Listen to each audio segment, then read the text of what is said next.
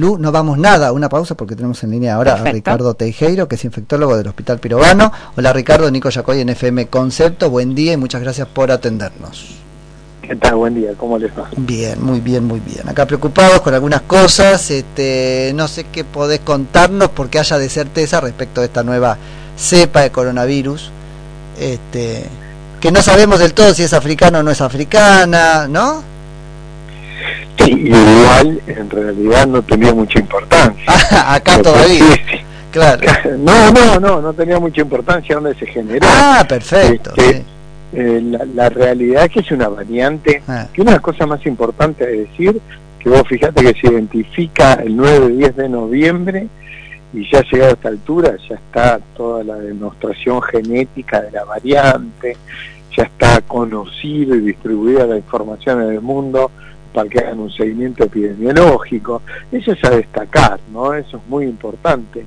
Vos fíjate que hace dos años no conocíamos al virus, muy rápidamente podemos identificarlo, considerar las características.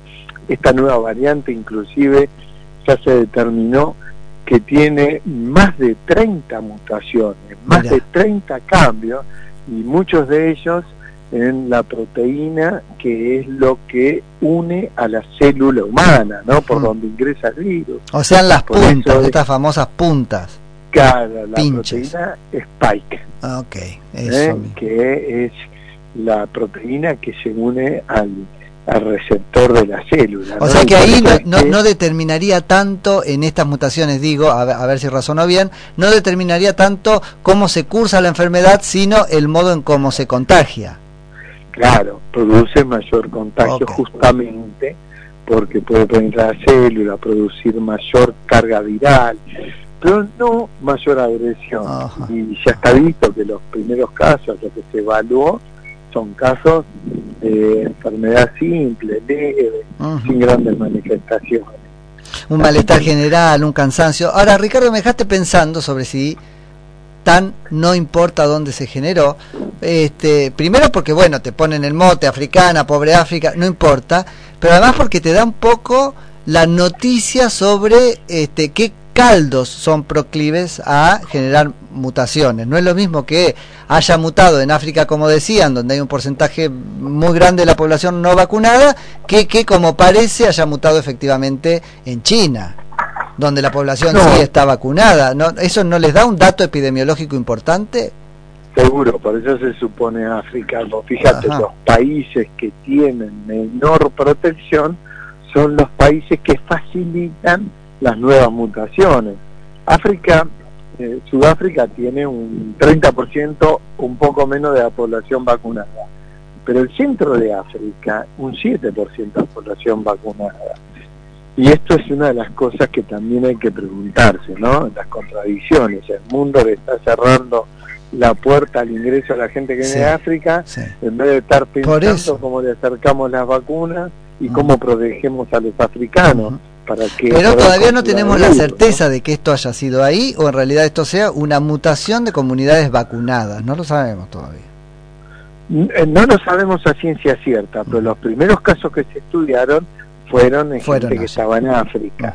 Entonces, bueno, tenemos que suponer que es altamente probable, pero también es cierto que este, las nuevas variantes, cuando nosotros le eh, ofrecemos pacientes susceptibles, pacientes que no tienen protección, el virus va a seguir desencadenando nuevas variantes.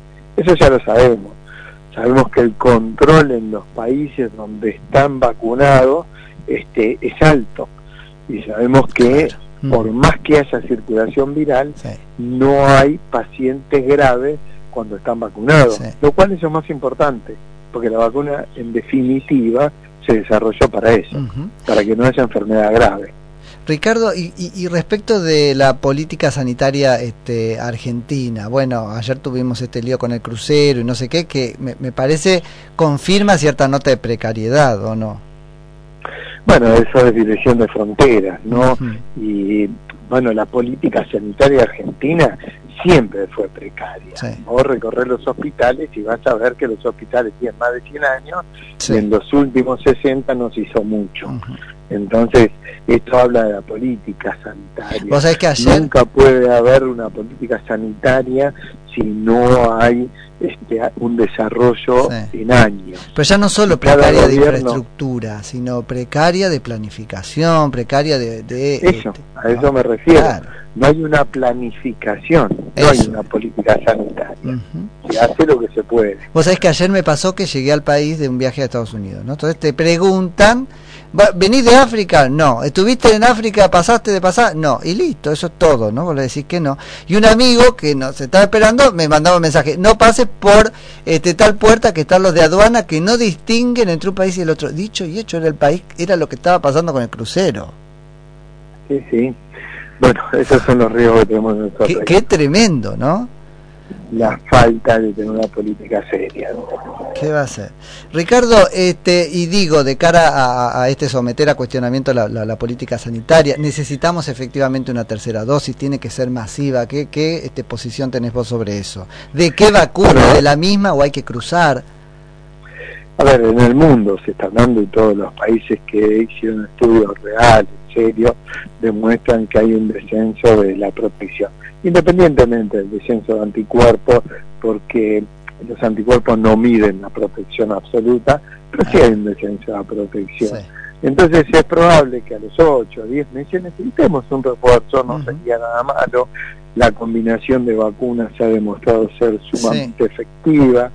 Este, así que en, en esos casos y estos ya son estudios hechos inclusive en nuestro país, ¿no? Con combinación de vacunas. Nosotros en Capital y en provincia hemos estudiado combinación de Sputnik con AstraZeneca, de Sputnik con Cancino, de Sputnik con Sinopharm, este, y la combinación es altamente efectiva. Así que no habría ningún tipo de problema. Es más, sería recomendable, pero ¿a qué llamas combinación? ¿A combinar las marcas o a combinar las tecnologías? No, combinar las plataformas. Ahí vamos. Eh, las plataformas, tenemos cuatro plataformas este, bien diferenciadas. Eh, la de vectores virales, la de partículas, la, este, ARN. con ARN mensajero y la vacuna inactivada. Son cuatro plataformas que inclusive en alguna de ellas, como la este, vacuna inactivada, combinar la plataforma la favorece mucho. Perfecto perfecto. Viene por ahí porque después no es nada más que combinar la marca, eso para, para estar este, pendiente. No, seguro, seguro. Excelente. Ricardo, tengo una última pregunta que surgió ayer, porque bueno, está todo muy cuestionado a partir de que habló sobre todo Kisilov y no sé qué, respecto de la antivacuna. Tenemos acá audiencia que nos dice, pero es que yo no me quiero vacunar y esgrimo para mí mismo argumentos este, que creo que son sólidos. ¿no? Entonces dice, bueno, pero entonces es democrático que no me vacune. nosotros contestábamos, bueno, muy bien, no te vacunes. Ahora habrá por eso, como consecuencia de tu propio acto, lugares a los que no podrás ir y qué sé yo.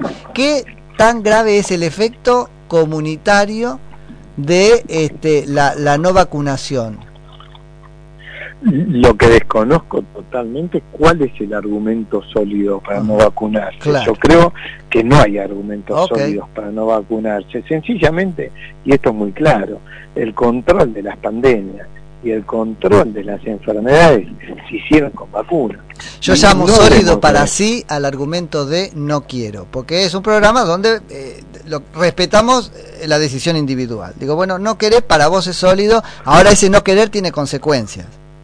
Sí, pero no querer no es sólido, porque vos no estás pensando en el riesgo individual. Acá hay que tener cierta solidaridad. Vos cuando no te vacunás estás exponiendo al otro. Y ya, ya, hablamos de COVID. Vos fíjate lo que pasa con sarampión. Nuestro país tiene controlado el sarampión. En este momento en Brasil hay más de 700 casos y ya hay dos muertos este año de sarampión mm. porque no tiene una buena cobertura. Mm. Ahora, aquel que no se vacunó en Brasil de sarampión, ¿es un riesgo individual? No, está transmitiendo la enfermedad Tal es así que llegó a tener dos muertos pacientes pediátricos por sanación.